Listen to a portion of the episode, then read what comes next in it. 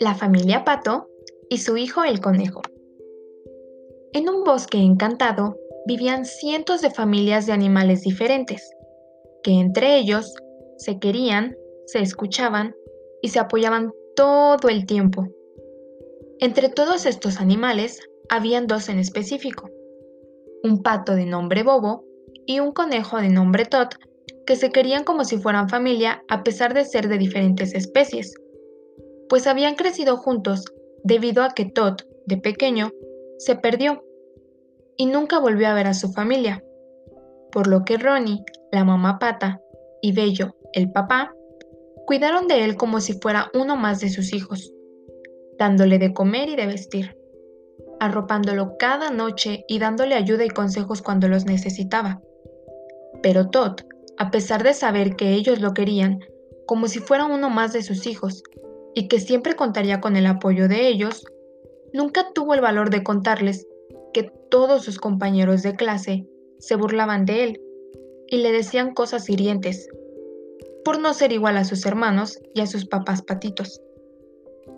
Para ello, su hermano Bobo todo el tiempo estuvo a su lado. Lo defendía, lo apoyaba y lo abrazaba con sus suaves plumas amarillas cada vez que él lo necesitaba.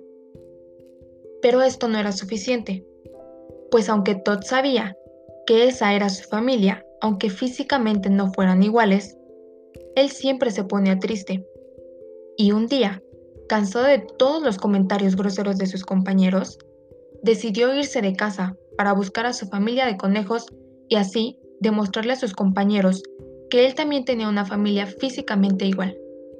Pero lamentablemente, él no conocía el bosque y no sabía que estaba encantado.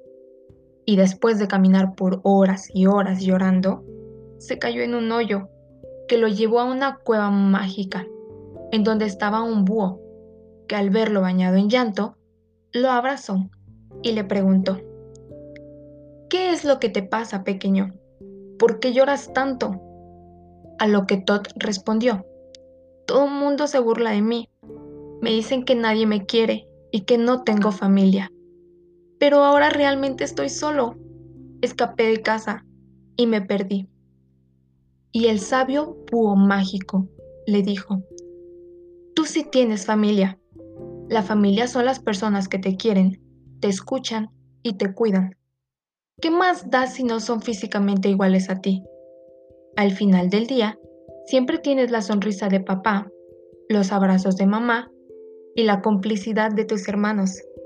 Es ahí a donde perteneces.